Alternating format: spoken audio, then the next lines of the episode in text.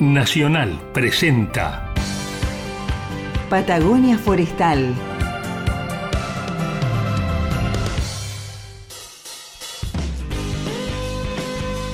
Patagonia Forestal, un espacio de encuentro y diálogo para compartir saberes y miradas. Un territorio de ideas, proyectos con visión de futuro. Patagonia Forestal.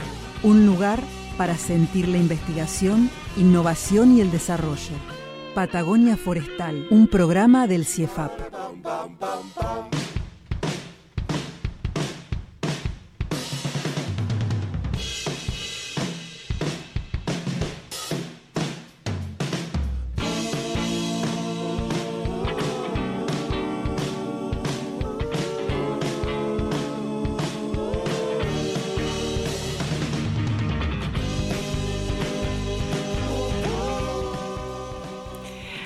Buenas tardes, aquí comienza Patagonia Forestal. Otra vez, Héctor, segundo programa del año. El segundo del año con un salteo de jueves, porque había un partido de fútbol, creo que fue. No, fue, el... Semana Santa. Semana Santa. Estoy con el fútbol en la cabeza. Perdóname, soy de Racing y estamos muy excitados.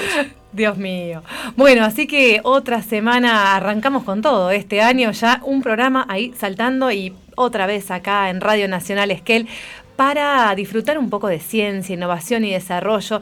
Tenemos muchas cosas para el día de hoy. Exactamente. Pero, como siempre, arrancamos con una historia de ciencia en la vida cotidiana porque están todos esperando tus historias, Héctor. Sí, y que surgió de, un hecho real.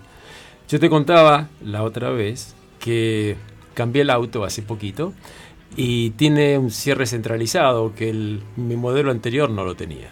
¿Y qué pasa? Me encuentro a menudo intentando abrir la casa, apretando la tecla del auto y poniendo la llave en la puerta del auto cuando tengo que usar Estás muy mal, y eso que estamos en abril. Exacto. Y cuando yo te lo conté, bueno, otra cosa que me pasa es volver a casa después de hacer cuatro o cinco cuadras porque no recuerdo haber cerrado la puerta ni haber puesto la alarma. Una vez me pasó que me fui de vacaciones, estaba dos o tres horas de esquel en el medio de la ruta y me llamó un vecino para preguntarme si andaba por la zona porque había dejado la puerta abierta de par en par. Oh, bueno. Así que tengo antecedentes. Pero bueno, charlando con vos de esto, salió el tema de los hábitos, porque en realidad lo que ocurre es que esto depende de hábitos. Y a mí me pareció re interesante porque mm, te conté en su momento que demandaba 21 veces realizar una acción para que se convierta en hábito. 21, veces, hay que repetirlo. Y a vos te llamó la atención, pero resulta que fui a explorar a ver si es cierto o es un mito. Y me encontré con lo siguiente, la, definición de hábito es lo que todos nos imaginamos, conductas que repetimos muchas veces hasta que forman parte de nuestras actividades diarias y son actos que los realizamos de manera inconsciente. Eso me parece que es lo más importante. Lo que me choqueó es saber qué proporción de acciones diarias son hábitos. Yo pensaría el 1, el 2, el 3%. 40% de las cosas que hacemos son, hábitos. hábitos. Mira qué numerito. Y otra cosa que me interesó es encontrar en Internet que el hábito más importante es considerado el ejercitar diariamente, lo que me parece muy, muy interesante y algo que tengo la suerte de hacer, pero no estoy tan seguro que sea un hábito, porque realmente no siempre uno lo hace automáticamente y requiere cierto esfuerzo de voluntad. Y sí. Exactamente. Hacer las planchas o los abdominales, no, eso no sé si es voluntad o hábito. Y es muy difícil crear nuevos hábitos. ¿Y por qué? Porque para entenderlo, imaginémonos que llegamos a un cruce de caminos y tenemos por un lado una ruta muy conocida y por el otro una que no conocemos y que se ve medio complicada o poseada. La tendencia va, a ser siempre ir por la mejor, la conocida, más hoy en día cuando todos estamos cortos de tiempo para todo lo la, la pila de cosas que tenemos que hacer. ¿Cómo se forman los hábitos? A través de la repetición constante, eso no es novedad. Y eh, ¿por qué la mente crea hábitos? Eso me pareció interesante. A ver porque no consumen RAM, no nos consumen esfuerzo de parte del cerebro. Entonces lo tenemos liberado para muchas otras acciones. Y si uno lo piensa, tiene mucho sentido. Después hay buenos hábitos malos, hábitos buenos. Y mm, hay cosas, por ejemplo, como que los malos hábitos no se pueden borrar. Solo es posible reemplazarlos con mejores hábitos. Acá lo de que un clavo saca el otro iría pero como anillo al dedo si vamos a seguir con refranes. Después que empezar con un solo hábito saludable dispara una avalancha de cosas buenas que también nos lleva a incluir nuevas acciones positivas en nuestra vida. ¿Y cuánto tiempo llega a construir un hábito? Que fue un poco lo que el, inicio de todo esto. Bueno, el tema de los 21 días o hacer 21 veces algo no es tan así. Como uno se imagina, depende del punto de partida en el que se encuentra cada uno respecto de ese hábito, tus habilidades físicas, tu personalidad, tu estilo de vida, etcétera. Incluso, incluso el tema de los de los 21 días viene hay hasta una mención en la Biblia, incluso en una época se decía que eran los días que a un amputado le llevaba tomar conciencia de que le faltaba el miembro. ahí tenés un montón de, de referencias interesantes. Pero, ¿cómo sabemos cuando realmente creamos un hábito que buscamos? Cuando estamos listos, a ver cuándo. Cuando no nos cuesta esfuerzo ya realizar la acción y, no, y la hacemos automáticamente, es muy sencillo.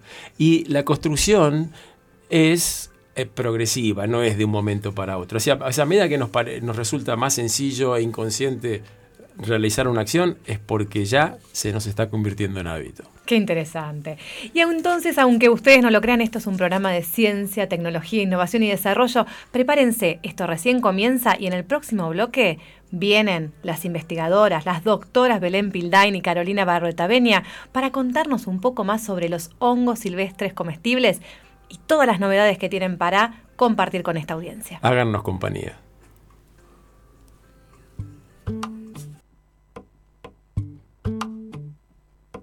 Me quedo con quien me cuida, me quedo con quien me valora, con quien me hace reír y ríe conmigo, da igual la hora. Me quedo con quien escucha atentamente mi desahogo, con quien procura mi bien, con quien se queda a pesar de todo. Me quedo con quien me pide, ponme un WhatsApp cuando llegues se alegra más que yo si tuve un golpe de suerte. Me quedo con esa magia de una lágrima compartida. Me quedo con quien me ayudó encontrar aquella salida. Qué guapa es la gente luminosa, la que baila porque sí, la que sonríe a todas horas con la que respiras lento, la que te regala tiempo y si un día no lo tiene, lo fabrica para ti.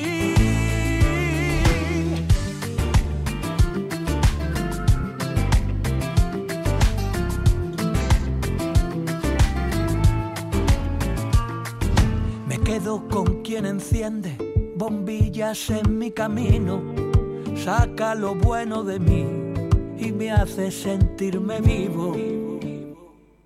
Me quedo con quien me pide, ponme un WhatsApp cuando llegues.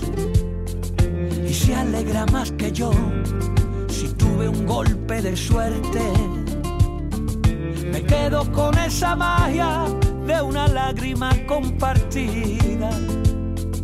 Me quedo con quien me ayudó a encontrar aquella salida.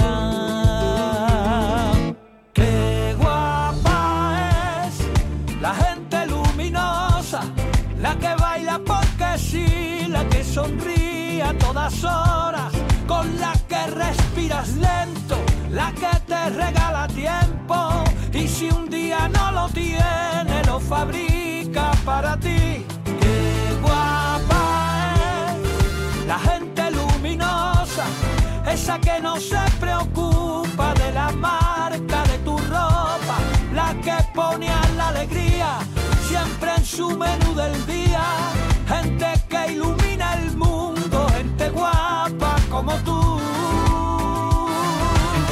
Lo que siente aunque sea temblando, que le saca la lengua a la vida sin hacer daño. Y si sube la marea no va a soltar tu mano. Gente que ahuyenta las nubes negras porque tiene el poder de la luz. Qué guapa es la gente luminosa, la que baila porque sí la que sonríe día, todas horas, con la que respiras lento, la que te regala tiempo. Y si un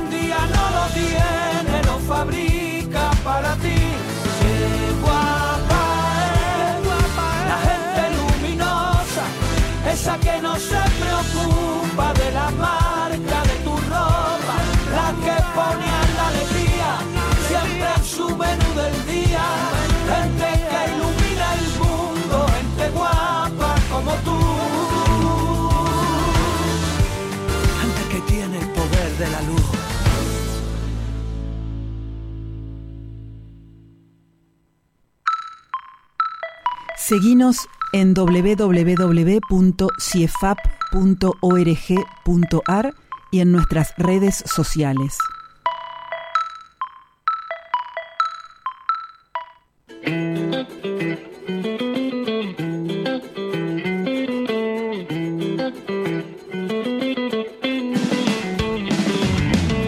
Aquí seguimos en Patagonia Forestal, Héctor, con todo. ¿eh? Hoy tenemos un programón. Pero la audiencia, como estamos aquí en vivo en Radio Nacional, ¿en qué teléfono se pueden comunicar? Nos encantaría que nos comenten sus inquietudes o nos pregunten las dudas que tengan, ya sea a través de su celular al 2945 40 44 66 o a los que todavía tienen teléfono fijo, los viejitos como yo, al 45 37 48 y al 45 46 62. Pero reivindico al fijo porque antes de ayer tuve que encontrar a una persona del pueblito América chiquitito en Buenos Aires, no la pude encontrar por ningún lado, tenía el Instagram, el Facebook eh, y la ubiqué entrando a la guía de teléfonos fijos de América. Qué excelente. Este año inauguramos una nueva sección que se llama Ciencia Delivery. Así que vamos a recibir preguntas delivery para poder responderlas. Así que agenden esos teléfonos para poder hacer sus preguntas delivery. Pero en este bloque vamos a conversar, como les anticipaba, con la doctora Belén Pildain y la doctora Carolina Barroeta Benia. Ellas son las que hacen ciencia. Sí, sí. Y hoy nos van a contar sobre una gran novedad eh, que tienen para compartir, que estuvieron presentando hace poquitos días, eh, que se trata de un kit de cosecha de hongos silvestres comestibles, eh, bueno, para hacer bien las cosas. ¿Cómo están? Las tenemos aquí en el piso. Hola, ¿qué tal Héctor, Carla? Hola a los que están escuchando y a las que están escuchando. Está bueno recibirlas otra vez. Sí. Bueno, muchas gracias. Gracias a ustedes por compartir. Bueno, cuéntenos qué es esta novedad, esta gran novedad, Belén, de, de qué se trata este desarrollo, ¿no? Bueno, desde la plataforma Patagonia Fungi del CIEFAP eh, venimos trabajando desde hace varios años en trasladar eh, y, llevar adelante eh, proyectos de ciencia y luego mm, traducirlos a algunos productos para que los puedan usar las personas que están interesadas en los hongos y de esta manera también promocionar a este tan diverso recurso que tenemos en, en nuestra región. Y ahora este año lo que, lo que traemos es el kit de cosecha sostenible. Bien, ¿y de, qué se trata, no? Esta cosa de cosecha sostenible. Carolina, ¿qué, ¿cuáles son las buenas prácticas para que justamente el recurso sea sostenible? Bueno, eh, como con la cosecha de cualquier producto silvestre, eh, tenemos que asegurarnos de cuando vamos a hacer uso de ellos, eh, preservarlo, ¿no? ¿no? estamos hablando de un cultivo donde nosotros vamos a ir a hacer después laboreo, otras actividades, sino que simplemente vamos y nos llevamos de la naturaleza un recurso. Eso requiere responsabilidad de nuestra parte en este, preservar esos sitios de donde, donde vamos a, cosechar eh, para poder este, mantener este, este recurso eh, en, en, los ambientes. Entonces, eh, eso por un lado. Y por otro lado están las buenas prácticas de cosecha, ¿no? Voy a cosechar, tengo que hacerlo de una manera de llevarme el producto en buenas condiciones, eh, para poder este, después hacer un, buen uso de, del recurso. Y bueno, y el kit este, un poco junta, digamos, en, su diseño todos estos criterios para que podamos este, hacer un buen, un buen aprovechamiento de, de, los hongos silvestres. Bueno, para, para la audiencia que nos está escuchando y que no, no puede verlo, quizás vamos a sacarlo en redes sociales algunas imágenes. Tenemos aquí el kit de cosecha eh, sostenible de hongos silvestres eh, comestibles, En ¿no? castellano, un juego para de cosecha, digamos. Un juego completo de yo cosecha. soy anti-anglicismo con el kit y todo eso. un, juego, un, un juego muy lindo eh, que implica una, una canasta con un pedazo de, de canvas o de, de tela muy bonito. Y yo quería remarcar algo. Cuando uno hace una actividad que tiene que ver con un hobby, por ejemplo, esto podemos asociarlo, eh, es muy disfrutable el hecho de comprar los elementos que vos utilizás para llevarlo a cabo. ¿Qué sé yo? Que juega al fútbol, comprarse una pelota y durante un tiempo mirar distintas marcas, modelos, colores. Eh, creo que es la primera vez que alguien que le gustan los hongos tiene algo para comprar. Y me parece buenísimo Sí. porque es algo que, que puede, que puede agregarle eh, espontaneidad, alegría y, y diversión a, a una actividad que no es tan común. Totalmente. Y además, además ser partícipes, ¿no? De, de esto, del trabajar, de cosechar y, y cuidar el ambiente, ¿no? Ser partícipe eh, de esa actividad conjunta. Tiene, bueno, varios elementos. A ver, cuéntenos cómo se asocian esos elementos con estas buenas prácticas. Bueno, arrancamos por el cuento del canasto. El canasto es de mimbre. El mimbre eh, es, bueno, tratamos de usar todos este, materiales biodegradables en, en- en todo el diseño del, del- del canasto. Tiene diseño todo el kit, eso también hay que, hay que decirlo, ¿no? Es este, está eh, Es medio delineado, digamos, con, nuestras, con nuestros aportes, este, pero por diseñadores. Eh, entonces es un canasto de mimbre em, poroso que permite que los hongos respiren, los hongos cuando los cosechamos siguen respirando, entonces nos permite llegar, esto que mencionaba recién, con una buena cosecha, con los hongos en buen estado, ¿no? Porque, porque no se nos van a pelmazar como y a, y a- y a- a, mm, empezar a, a degradar como pasa en una bolsa de nylon, ¿no? donde está Mm. impedida la circulación de aire. Y a su vez, las ranuras del, del fondo permiten que nosotros, cuando vamos caminando, podamos ir sembrando las esporas. Además tiene un, es ergonómico, o sea, se puede calzar bien sobre la pierna no- para que no se nos bambolee. Y un tamaño que permite que no se nos amontone demasiada cantidad, que eso también habla de las cantidades que está bueno cosechar. ¿no? Claro, está no hay que bueno llevarse todo, sino hay que elegir lo que uno va a cosechar, lo que está de, de buena calidad, ni lo muy jovencito, ni lo que está sobremaduro, y en cantidades razonables para dejar hongos para los que vienen atrás que también este, van a querer van a querer cosechar. Bien, y también tiene otro elemento que estoy viendo, una navaja. Sí, tiene una navaja porque eh, cuando vamos a cosechar hongos no queremos arrancarlos, no queremos romper el, el suelo, eh, remover, queremos mm, dejar el menor impacto posible.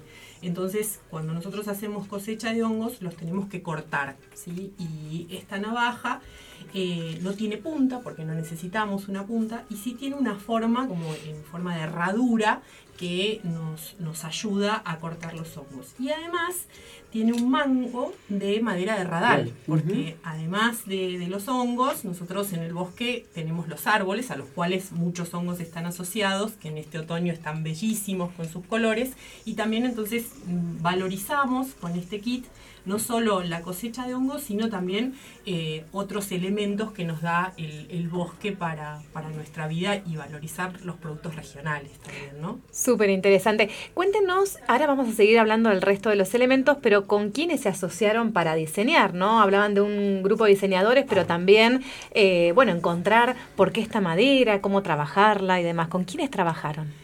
Trabajamos con eh, la Facultad de Arquitectura, Diseño y Urbanismo de la Universidad de Buenos Aires, em, con una colega Roxana Garbarini, que es docente de, de- de la facultad y eh, ella nos propuso eh, colaborar en un proyecto de, de esta universidad y entonces ahí empezamos a, a delinear este kit. Y en ese proyecto también convocamos a eh, unos emprendedores de Bariloche que son de Signo Patagonia, con quien el CIFAP ya ha llevado adelante otros proyectos y con ellos entonces nosotros con Carolina les decíamos qué queríamos y ellos nos decían que era posible también y fuimos trabajando varios meses eh, en el marco de este proyecto para, para llegar a, a este producto. O sea que esta canastita de caperucita no es algo improvisado que, Para que lo hicieron en dos semanas, digamos. no. ¿Cuánto tiempo les llevó desarrollar este producto? ¿no? Además, por todos los conocimientos que ustedes fueron eh, agregando, ¿no? Ustedes eh, saben, son investigadoras que se dedican a estudiar justamente los hongos, sus características. Bueno, esto es una parte, ¿no? del gran trabajo que están haciendo allí en el CIEFAP. ¿Cuánto tiempo les llevó realizarlo? Y el proyecto duró un año porque más allá del diseño en sí, eh, también había otras actividades en que teníamos en reuniones virtuales, porque fue justo también con la pandemia, con eh, productores, con pymes, em, diferentes emprendedoras también, y ellos nos hacían llegar sus inquietudes, eh, porque bueno, eran de, de, la provincia de Buenos Aires, muchos de ellos, entonces para conocer también un poco la actividad y, y darnos desde su lado, digamos, de actividad privada, que era lo importante también a tener en cuenta. Entonces fue un proyecto este, de, diseño, pero también con eh, valor social y bueno, con, aportes económicos que nos hicieron estas otras personas. Y ah, para mí la pregunta más interesante es la que está por venir. ¿Dónde se compra? Si alguien, todos los que están escuchando me dicen, yo quiero uno, ¿está en venta, no está en venta? Bueno, en lo que nosotros, este, estos que nosotros fabricamos son prototipos. Hicimos algún número. Este, la idea es entregarlo en, todas las provincias de Patagonia que tienen bosque, digamos, donde hay actividad de recolección, desde Neuquén hasta Tierra del Fuego. Entregarlo gratuitamente como atención para promocionarlo. Es, es como, como algunos, este, algunos, este, eh, sí, personas claves, digamos, que, que, que pueden hacer difusión, algún chef, personas que se dedican a hacer micoturismo, digamos, en, en, todas las provincias nosotros hemos trabajado con, el, con, con y micoturismo asociado a la cosecha de hongos silvestres, entonces lo que vamos a hacer en esta instancia es identificar a esas que ya los tenemos identificados para entregar el kit y para que ellos promocionen, digamos, la idea nuestra es eh, instalar este, este, este, este, kit, esta idea, para que la cosecha de hongos se haga de manera sostenible. Que se haga popular la forma de salir aportar a buscar un diseño ¿no? este, bonito, digamos, mostrar lo que se puede hacer y que después que emprendedores eh, tomen, tomen esta idea. Nosotros tenemos todos los planos, digamos, y toda la, toda la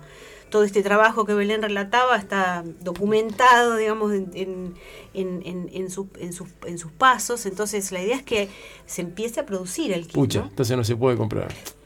Sí, se puede comprar a través de la VT, ¿no es cierto? Los, los que nos queden de excedente se pueden comprar este, a través de la VT. Uh, ese es, el, ese es el dato. Ese es el dato. ¿Y, con, y cómo, con quién tiene que contactarse para eso? Tienen que eh, llamar al CIEFAP, eh, al interno de la VT, al, al 218, y si no... ¿Cómo, ¿Cómo es el número completo? Eh, 45... 3948 y 450175 interno 218. 218 y también por mail a vt de unidad de vinculación tecnológica arroba o sea de esa manera eh, digamos ciudadanos comunes, eh, oyentes del programa van a estar apoyando y también siendo líderes ¿no? de, de, esta expansión, esta forma, esta buena práctica de la recolección de hongos silvestres comestibles. Esta canasta se completa, estoy viendo, con un cepillo, con unas cerdas también naturales, muy bonito, y, y tiene un, un folleto con, bueno, con más información generada con conocimientos ¿no? producidos en el CIEFAP y una guía. A ver, cuéntenme de esa guía eh, y son materiales que también se encuentran en la página del CIEFAP, ¿no? Para descargarla. Yo creo que el que nos está escuchando por ahí le quedó una pregunta pendiente. ¿Se, se puede decir el precio? Tienen que llamar directamente porque eh, según este lo, lo, que lo que lo que trae el kit nosotros le decíamos que es un prototipo entonces eh, tiene el cepillo tiene la navaja está formado por distintos implementos. Entonces que se comuniquen con, con, el CIEFAP ¿Es para negociar o para ofrecer o para colaborar con el proyecto y ofrecer eh, 4.0 o algo así. Es muy valioso es muy valioso. Eh, bueno cómo sigue esto no el kit es parte es un producto de, de un proyecto eh, que es un proyecto estratégico del CIEFAP. Eh, y parte de una plataforma que se llama Patagonia Fungi. O sea, el kit es un elemento que se completa con una aplicación que ustedes desarrollaron hace, que también la hemos contado acá en el programa, quieren, digamos, cerremos la nota con esa idea porque esa aplicación es muy interesante eh, para salir en estos días a recolectar. Bueno, yo cuento la parte del cepillo, eh, que es lo que completa el kit. Después de la navaja está el cepillo, que es un... Eh, mm. Queremos llevarnos los hongos limpios del bosque para no tener que lavarlos, que eso no favorece luego la cocción y la preservación, entonces tenemos todos los restos de tierra, de herida, de hojas y demás. Está bueno sacarlos en el, en el, en el bosque, meter los hongos bien limpios en el canasto, entonces llegar ya con los hongos listos para poder consumir, o procesar o secarlo, el destino que le querramos dar. Eh, es un cepillo también con un mango de maderas, están todos hechos con maderas nativas, con un cepillo que se puede, se puede intercambiar. Este, se parece a los cepillos que se usan en fotografía, ah, pero gigante. Claro. Y después eh, la otra, el otro elemento es, eh, es, un, es un manual de campo que, también está disponible en la página de CIFA para bajar en PDF. Acá va la versión en papel que sirve para este, hacer las determinaciones, no sacarse dudas, chequear este, de las especies. Sí, y después la, la aplicación, eh, la, como bien vos dijiste Carla, fue algo que hicimos, terminamos también en pandemia y está disponible en Google Play o en la página de CIEFAP y se usa para Android. Eh, vamos a trabajar eh, prontamente, esperemos, en una versión para iPhone y en una versión en inglés también. Y mm, esta aplicación tiene la misma información o un poquito más resumida que el manual. Se usa offline, entonces no necesitan internet. Sabemos que en el bosque no, hay. lo contamos y eh, nos permite determinar los hongos comestibles. Algo importante también asociado a esto es que cuando uno no encuentra las características de lo que está viendo en la guía o en la aplicación, eh, es mejor cercionarse antes de comerlo, ¿no? Nosotros tenemos que alimentarnos de manera segura. Entonces, eh, como con cualquier otro producto silvestre, uno tiene que conocer lo que va a consumir. Entonces, antes la duda, eh, no, no, lo consuman, pueden consultarnos. la aplicación tiene un mail de consulta donde hay un formulario que dice qué es lo que necesitamos para orientarlos. Y em, también eh, los hongos tienen colores, formas muy lindas de ver. No todo es para comer, ¿no? También se puede apreciar cuando uno va caminando en las sendas y ve eh, los árboles, los pájaros, los animales, los hongos. Entonces, esta es una temporada espectacular para ver todo eso. Maravilloso. Yo te digo, Héctor, si este grupo de investigación generó todo esto en pandemia, por Dios lo que pueden generar fuera de pandemia. ¿eh? Me imagino. Imagínate.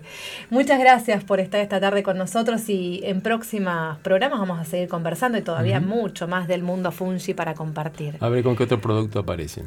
Ahora, Héctor, escuchemos porque creo que llegó una pregunta en Ciencia Delivery. Patagonia Forestal. Delivery. Ciencia Delivery. Soy Pía, profe de educación inicial y me gustaría saber cómo crecen y se desarrollan los árboles. Hola Pía, es una muy buena pregunta y que creo que muchos, muchos de nosotros o, mucha gente no lo, tiene, no lo tiene claro porque no es nada sencillo, a pesar de que parezca algo simple.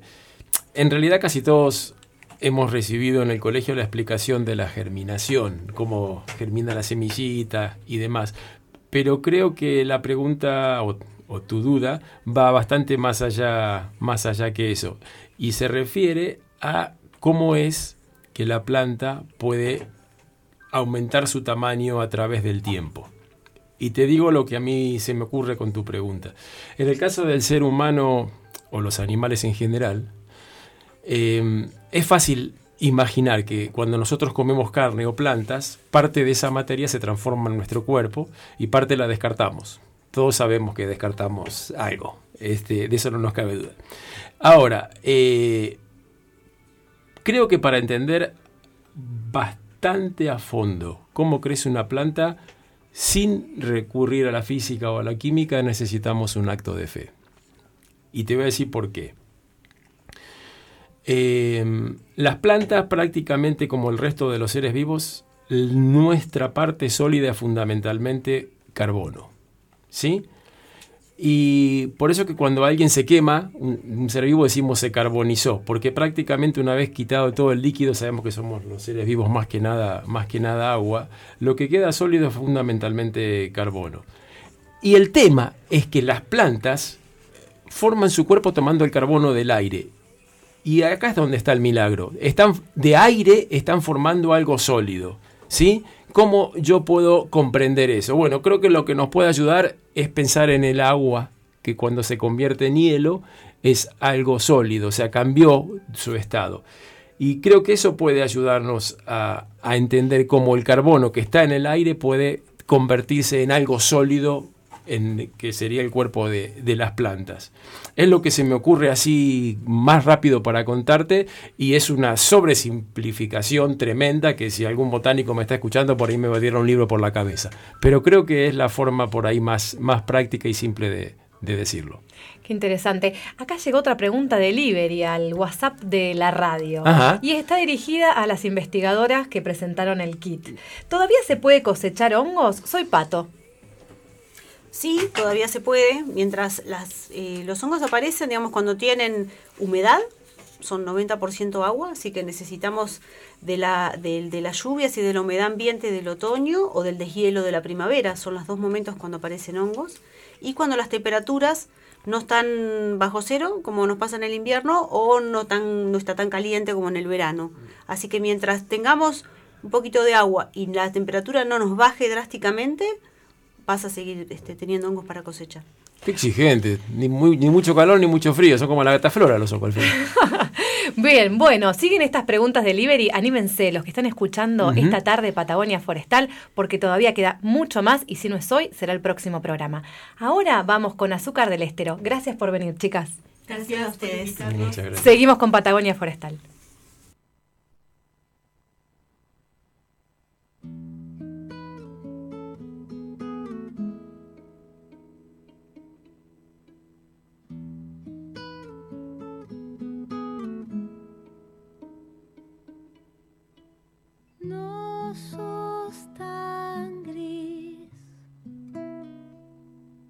Es que todo se volvió gris.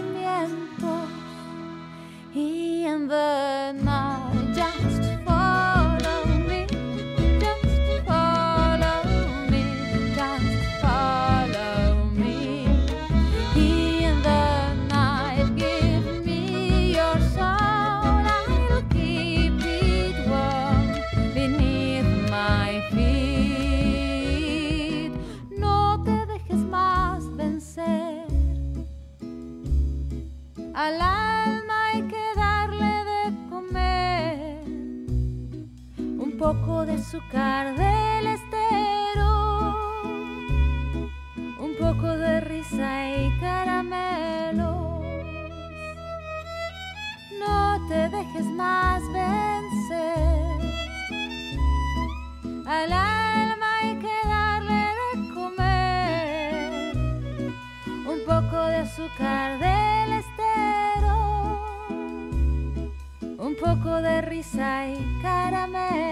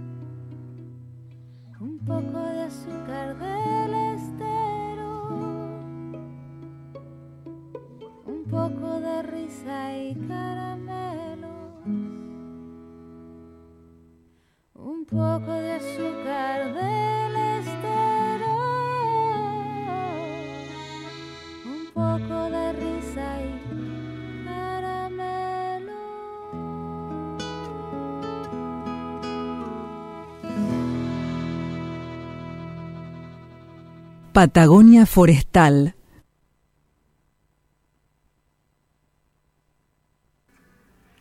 Y aquí seguimos después de este temazo, ¿viste la voz que tiene Elena Roger? Sí, la verdad que me sorprendió gratamente, no la tenía como cantante. Bueno, después de compartir este lindo tema musical, vamos a compartir un poquito sobre las jornadas forestales patagónicas, ¿no? Vamos a conversar con Mariano Amoroso y Mario Pastorino, dos de los protagonistas organizadores de este encuentro, ¿no? Del después- mundo forestal. Después de esta maratón de trabajo, porque organizar este tipo de eventos, nosotros lo sabemos por experiencia de la época de las ecoforestal, eh, ellos pensaban que ya estaban relajados y demás, pero no. Ahora estamos nosotros para volverlos a hacer trabajar un ratito. Un poquito más. Y además que esa organización en medio de la pandemia, así que doble esfuerzo todavía. Sí, tal cual. Vamos a darle la bienvenida esta tarde a Mariano y a Mario. ¿Cómo están? Hola, Hola. ¿qué tal? Buenas noches. Buenas tardes. Eh, Buenas tardes, buenas noches. Ahí entrando la tardecita. Sí, ¿Cómo están? Muy bien, Muy muy bien. Y bueno, eh, muy agradecidos de, de este contacto y poder contarles un poco este, el final de, de este gran esfuerzo que fueron las, las jornadas forestales patagónicas. Che, Mario, vos que fuiste una de las principales cabezas visibles de la organización de este evento, que la idea es que ocurra más a menudo de lo que, de lo que tiene lugar, pero que hacía unos cuantos años que no, no, no tenía lugar. ¿Qué no podés decir en cuanto a, al esfuerzo que significa preparar semejante encuentro de, gente, de, de los forestales de la Patagonia? Uf, sí, este, sí, Héctor, fue, un esfuerzo muy este, importante. Hay que pensar que este, no, no hay una, eh, una sociedad científica, algo por detrás que asegure la continuidad de las jornadas, sino que son esfuerzos personales apoyados por las instituciones a las cuales pertenecemos, ¿no? Pero eh, cada, uno de estos encuentros es un volver a empezar porque se constituye una, una comisión organizadora, este, un comité organizador y se, empiezan a distribuir tareas y, este, y a tomar decisiones en conjunto, eh, siempre desde, desde cero, digamos, desde, desde el comienzo. Y bueno, eso es, implica aprender al mismo tiempo que uno va haciendo las cosas, ¿no? Este, así que sí, es un, es un esfuerzo importante que, que con- que- al cual contribuyen muchas personas, ¿no? Son unos cuantos los que, los que dedican su tiempo este, para, para llegar a- a- al resultado final. Y ahora que ya pasaron unas cuantas semanas del evento, ¿crees que valió la pena haber perdido esos kilos? sí, sí, por supuesto, sí, sí, claro que sí. Sí, ahora eh, la satisfacción, hay momentos que uno lo ve todo medio negro, ¿no? Porque es puro esfuerzo, esfuerzo, esfuerzo y no ves resultados, no ves las conclusiones este, de, ese, de ese trabajo de organización. Eh, pero bueno, después llega en un momento y todo cristaliza en esos tres días de encuentro, cuatro este, para estirarlo con la previa y con el, el post, cinco también, ¿no? Con el, el viaje post-congreso. Este, pero todo se concentra en esos pocos días, el esfuerzo de, de más de dos años, debo decir, de, de reuniones y debates, discusiones y ponernos de acuerdo. Este, así que sí, una vez que ya está que ya está realizado, uno se siente muy contento, una gran satisfacción ¿no? de, haberlo concluido, de Y- realizado. Justamente hablando de conclusiones, Mariano, estuviste liderando ahí el comité científico. Contanos algunas de las aristas o conclusiones que derivaron de este gran encuentro.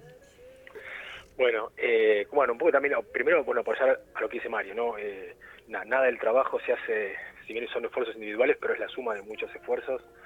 Destacar que en el comité científico, digo, yo trabajé a la par de, de, Santi Varela del INTA, pero también tuvimos ayuda eh, de 30 otras investigadoras e investigadores que nos ayudaron con la revisión de los trabajos, la evaluación, los idos y vueltas, y eso es, la verdad, es clave, ¿no? No podríamos haber hecho nada, eh, nada sin ellos.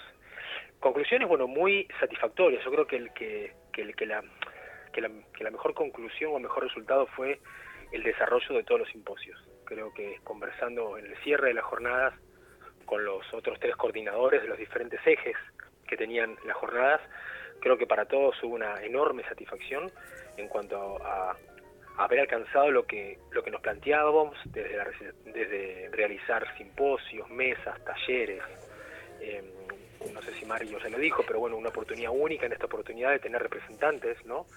De lo que es el área forestal de las cinco provincias patagónicas, que la verdad participaron activamente eh, casi los tres días de las jornadas, pero principalmente el primero de diferentes mesas, debates, y eso fue muy bueno, así que como que las conclusiones yo creo es que desde los ejes pudimos brindar un estado del arte de cada una de las, de las, de las cuestiones que tienen que ver con el, con el sector forestal, y, y por otro lado ver caras nuevas, eh, ver propuestas frescas, nuevas también, y, algunos enfoques que, de alguna manera también son bastante novedosos respecto de otras jornadas. Buenísimo.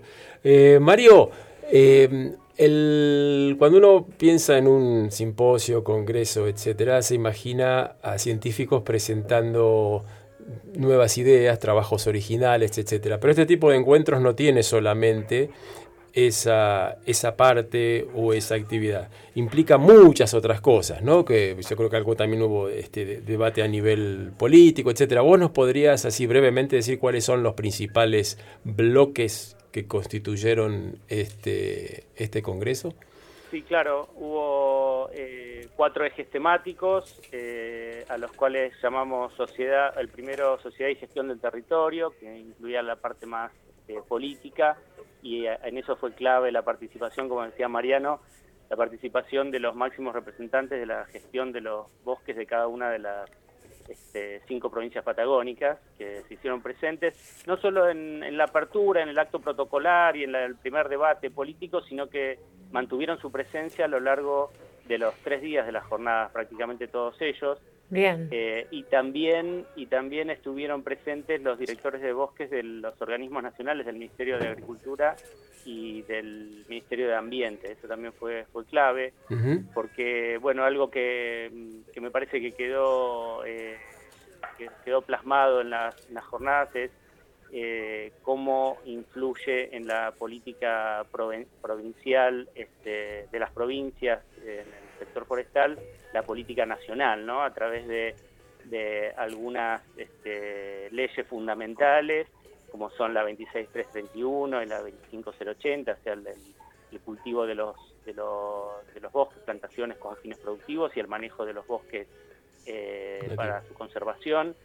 Eh, y también lineamientos que no se trata de leyes, pero sí lineamientos que son eh, muy importantes como el, este, el, manejo de bosque con ganadería integrada, lo cual se llama MBGI, que es una política que baja desde el, Estado Nacional y que ha sido tomado por las provincias y que es muy, muy importante. Pero siguiendo en tu pregunta, eh, además de este eje de sociedad y gestión del territorio, tuvimos un, un, eje de manejo de bosques, producción y conservación, ese, ese eje de hecho estuvo este, coordinado por Mariano, Después hubo un eje de industrias, innovación y valor agregado, donde tenía más que ver el tema de la, del valor agregado, ¿no? de la transformación de, la materia prima este, en bienes industriales, básicamente la madera, pero no solamente, también ahí estaba comprendido, por ejemplo, los productos forestales no madereros. Y por último, un cuarto eje de ciencia que llamamos ciencia y educación, bases para la gestión sostenible de los bosques, que refería a la eh, generación de información más de base para apoyar la toma de decisiones en la gestión de los recursos forestales. Qué interesante. más o menos nos organizó, digamos, en base a esos cuatro ejes, nos organizamos todos los simposios y todas las ponencias que tuvimos. Qué interesante este diálogo ¿no? que, presentabas ¿no? entre tomadores de decisión y también de generación de conocimiento ¿no? científico-técnico. Y en ese sentido, Mariano, ¿cómo continúa ¿no? la, difusión de estas discusiones, bueno, más de grupos ¿no? Eh, asociados en la producción de conocimiento? ¿Cómo se difunde hacia la sociedad? Eh, ¿Van a comunicar los resultados? ¿Los van a divulgar? ¿Va a haber eh, algún dossier? ¿Cómo sigue esta historia? Sí, bueno, mira, ya hay, ya hay un documento que son las actas de las jornadas, que eso están colgadas en la página web, ya están las actas finales, y en esas actas lo que se va a poder encontrar es, primero, un resumen de, de las jornadas, un resumen también de los resultados, un poco esto lo que me preguntabas antes, uh -huh. cada eje, cada coordinador de eje de alguna manera presentó un resumen de lo, de lo, de lo, de lo, de lo, de lo interesante ocurrido. Uh -huh y por otro lado también ahí están todos los resúmenes completos de todos los trabajos presentados y también bueno una cosa in innovadora que hicimos en esta jornada fue en lugar de hacer los pósters en versión papel impresa como se hace siempre hicimos pósters virtuales uh -huh. que, que cada que cada autor y cada autora presentó un, un pequeño video de tres minutos y eso está subido a un canal de YouTube que se creó para, para las jornadas, entonces quien pueda acceder y quiera bajar el documento de las actas puede ir a ver, buscar esos resúmenes, en el mismo resumen hay un link que automáticamente lo lleva al canal de YouTube y puede ver esos videos cortos. Y como anécdota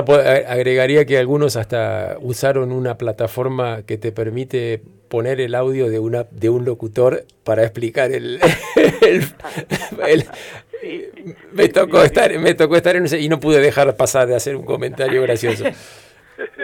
Sí, sí, sí, sí, tuvimos fue, ahí, fue... tuvimos obviamente un concurso también en el marco de la jornada para el mejor póster y bueno, también eso se, se, se premió y se recalcó un poco también esta, esta inventiva y esta digo posibilidad también nueva de brindar algo. Por un lado, respecto a la divulgación, tenemos ese documento, pero bueno, junto con Mar, con, con Mario, cuando los escuchaba decir, bueno, terminaron las jornadas y bueno, seguimos trabajando, no son los únicos que nos están haciendo trabajar un poquito más. Emprendimos una tarea editorial de, eh, conseguimos que desde la revista Patagonia Forestal, justamente, sí. eh, y también la revista Bosque de Chile, eh, aceptaran la inclusión de números especiales en el marco de la Buenísimo. Jornada. Entonces, tanto ambas revistas van a tener números especiales, en lo cual justamente vamos a estar eh, presentando un, un grupo reducido de artículos seleccionados, postulados por los mismos autores, y evaluados preliminarmente por el por el comité científico, así que bueno, eso es algo también bastante lindo. Van a haber dos documentos que de alguna manera van a dejar una impronta y un recuerdo de, de algunos de los trabajos. Eso está muy muy bueno, Mariano. Sí, eh, para cerrar la nota, porque ya se nos acaba el tiempo, Mario, me gustaría que nos dijeras en base a tu experiencia qué recomendación harías para que no pasen tantos años hasta que volvamos a tener otro encuentro de este tipo, los forestales patagónicos. Oh, sí. Sí, nosotros apelamos a que nos parece que un tiempo este, prudencial, lógico, para, para repetir e, esta jornada sería alrededor de cinco años, cuatro o cinco años. Uh -huh. Es un poco el espacio donde aparecen ideas nuevas, se saldan algunas discusiones, eh, eh, aparecen nuevos resultados eh, científicos, tecnológicos y, y tal vez se, se da lugar a nuevos paradigmas y entonces ese es, ese es el tiempo que nos parece que, que deberían, este, el periodo en el cual se deberían repetir las, las jornadas.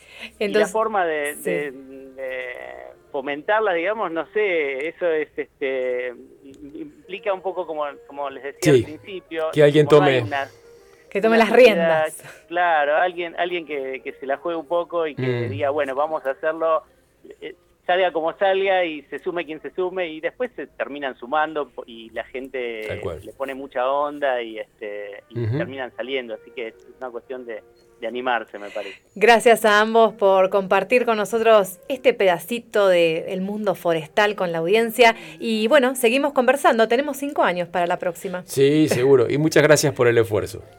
Hasta bueno, la próxima. A usted, gracias a ustedes por, por la difusión de esto. No, muchas gracias a ustedes. Que tengan buenas noches. Buenas noches. Seguimos nosotros con Patagonia Forestal y escucha este temazo Abrazándonos, que es el hit del momento. A ver. Te miro a los ojos, ay, esos ojos, por Dios, qué hermosos. Tu boca me nombra y eso me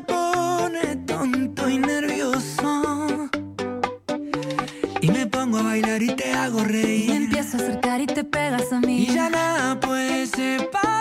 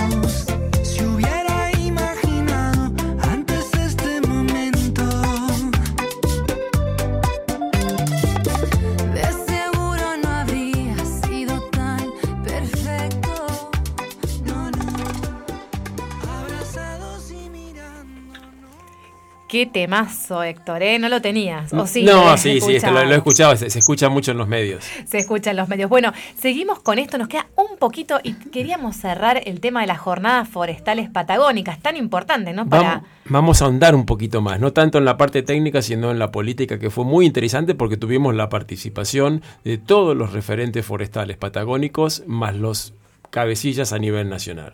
Y para eso vamos a conversar con Brigitte Vandenhede, que estuvo moderando justamente una o dos mesas, ¿no? de, de este aspecto más de gestión político de los líderes eh, del sector forestal aquí en Patagonia. ¿Cómo estás, Brigitte? Hola, ¿cómo están? Muy Buenas bien. noches. Buenas noches. Oscuro, ¿no? Sí, Ya ya. acabó el verano, que ya hay, hay luz, se nos, se nos fue. Ya Este- se- este- no tenemos que... Estamos como, estamos como en el trópico. A las 8 se sale el sol y a las 8 se ponen. Allá es a las 6, pero tenemos la misma cantidad de horas de luz. sí. Eh, sí, eh, eh, decíamos recién, Brigitte, que mm, esta parte del Congreso que tiene que ver con, con las decisiones a nivel político, eh, creemos que vos sos la persona que más nos puede dar una impresión de, de qué ocurrió, cómo fue, eh, porque creemos que es muy importante, tanto que bueno, yo siempre comento que uno de los libros más importantes de política forestal dice que si bien todos los que nos dedicamos a esto lo hacemos porque nos gusta el aire libre y los arbolitos y la naturaleza, resulta que los que hacen la diferencia sobre el manejo de los recursos son las decisiones políticas. Así que te escuchamos. Bueno, eh, me tocó moderar dos mesas. Una es eh, donde estaban los referentes a nivel provincial. Son cinco provincias sentadas discutiendo, bueno, sobre política forestal y sobre justamente, como decía bien Héctor, eh, cuáles son las políticas que se desarrollaron, eh, por lo menos en estos últimos 10 años, ¿no? Eh, en la región patagónica, sobre todo. Eh, bueno, el rol que les tocó en estos últimos cuatro años a los gestores que estaban en el territorio. Tuvimos la presencia de el subsecretario Arbar de la provincia de Río Negro, de Rodrigo Robeta de la provincia del Chubut, de Fernando Román de Recursos Forestales de Neuquén, eh, a Yelena Alberti, que es la directora provincial de Santa Cruz, eh, Leonardo Collado, que es el director de, de Ordenamiento Territorial y Gestión Ambiental de Tierra del Fuego, Antártida de Islas del Atlántico sur. Así que ahí tuvimos esa primera parte con los referentes provinciales. Y después una segunda mesa ya con referentes nacionales, donde estuvo Martín Mónaco, que es el director nacional de bosques del Ministerio de Ambiente y Sostenible, y Sabina Better, que es una directora muy novita, hace pocos meses que asumió en la Dirección Nacional de Desarrollo Forestal del Ministerio de Agricultura, Ganadería y Pesca. Eh, en un momento se nuclearon las dos mesas y pudimos hacer una especie de, mesa eh, federal eh, de bosques donde, bueno, tratamos eh, varias preguntas incluso que hizo el público que estaba presente en las jornadas, ¿no? Yo creo que una de las principales conclusiones que se llegó es la necesidad imperiosa de fortalecer un modelo de desarrollo sostenible incluyendo a las comunidades en la gestión de los bosques. Y eh, la puesta en valor de los bosques con agregado de valor eh, incluyendo a las personas, porque como bien decís, eh, Héctor, muchas veces la gestión forestal antes se tomaba como mirando solamente al bosque, ¿no? Y decir, bueno, cuánta madera qué es lo que vamos a manejar, este, bueno, tratar de fomentar también la parte industrial, el agregado de valor local, un montón de cuestiones que hacen más al, manejo, un modelo de manejo o de desarrollo forestal pensando nada más que en el bosque. Eh, y se evidenció justamente, como, como decía un poco también el eslogan de las jornadas, eh, el rol de los bosques en un mundo diferente, ¿no? Yo creo que hoy estamos, Cataluña, con un cambio climático muy evidente, con de interfase que los tenemos cada vez en forma más recurrente, con eh, intereses contrapuestos en un territorio que compartimos con los bosques, este, eh, y con necesidad de esta eh, visión integral del manejo de los bosques, ¿no? contemplando no solamente la fauna, la flora, la biodiversidad, sino también el manejo adaptativo de ese bosque contemplando a las personas. A las personas, exacto.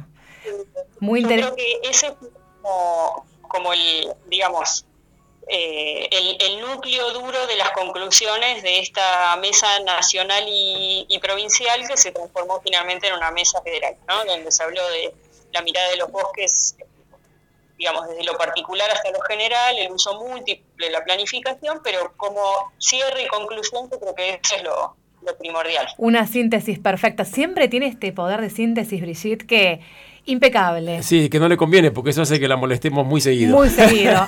Así que ya se nos termina el programa, ya estamos en la, en la hora exacta, pero te invitamos en próximos programas a seguir conversando porque es realmente un lujo tenerte aquí en Patagonia Forestal. Bueno, eh, el agradecimiento siempre es mío de este lado y bueno, seguir bregando, yo creo, por un manejo sostenible de los bosques, que es lo que nos lleva justamente a seguir queriendo ser forestales y, como decía Héctor también al principio, estudiamos esta profesión porque nos gusta estar en contacto con la naturaleza y disfrutar de ella. Así que qué mejor que tener una buena política forestal para poder seguir disfrutando de los bosques. ¿no? Muchas gracias, Brigitte. Exacto. Bueno, y se nos termina el programa, así nos tenemos que ir. Eh, siempre se nos hace corto. Siempre se nos hace corto, pero nos vamos con música, ¿no? Y los invitamos a enviar sus preguntas de Liber y sus mensajes, bueno, sus buenos deseos para este ciclo 2022 en nuestras redes sociales allí en los mensajes que se pueden mandar en nuestras redes, déjennos y si no, en los teléfonos en el próximo programa seguimos conversando. Sí, nos encanta que, participen y la verdad que te felicito por la elección de la música de este programa. Yo que soy bastante crítico. Así nos vamos. Hasta la próxima semana. Gracias.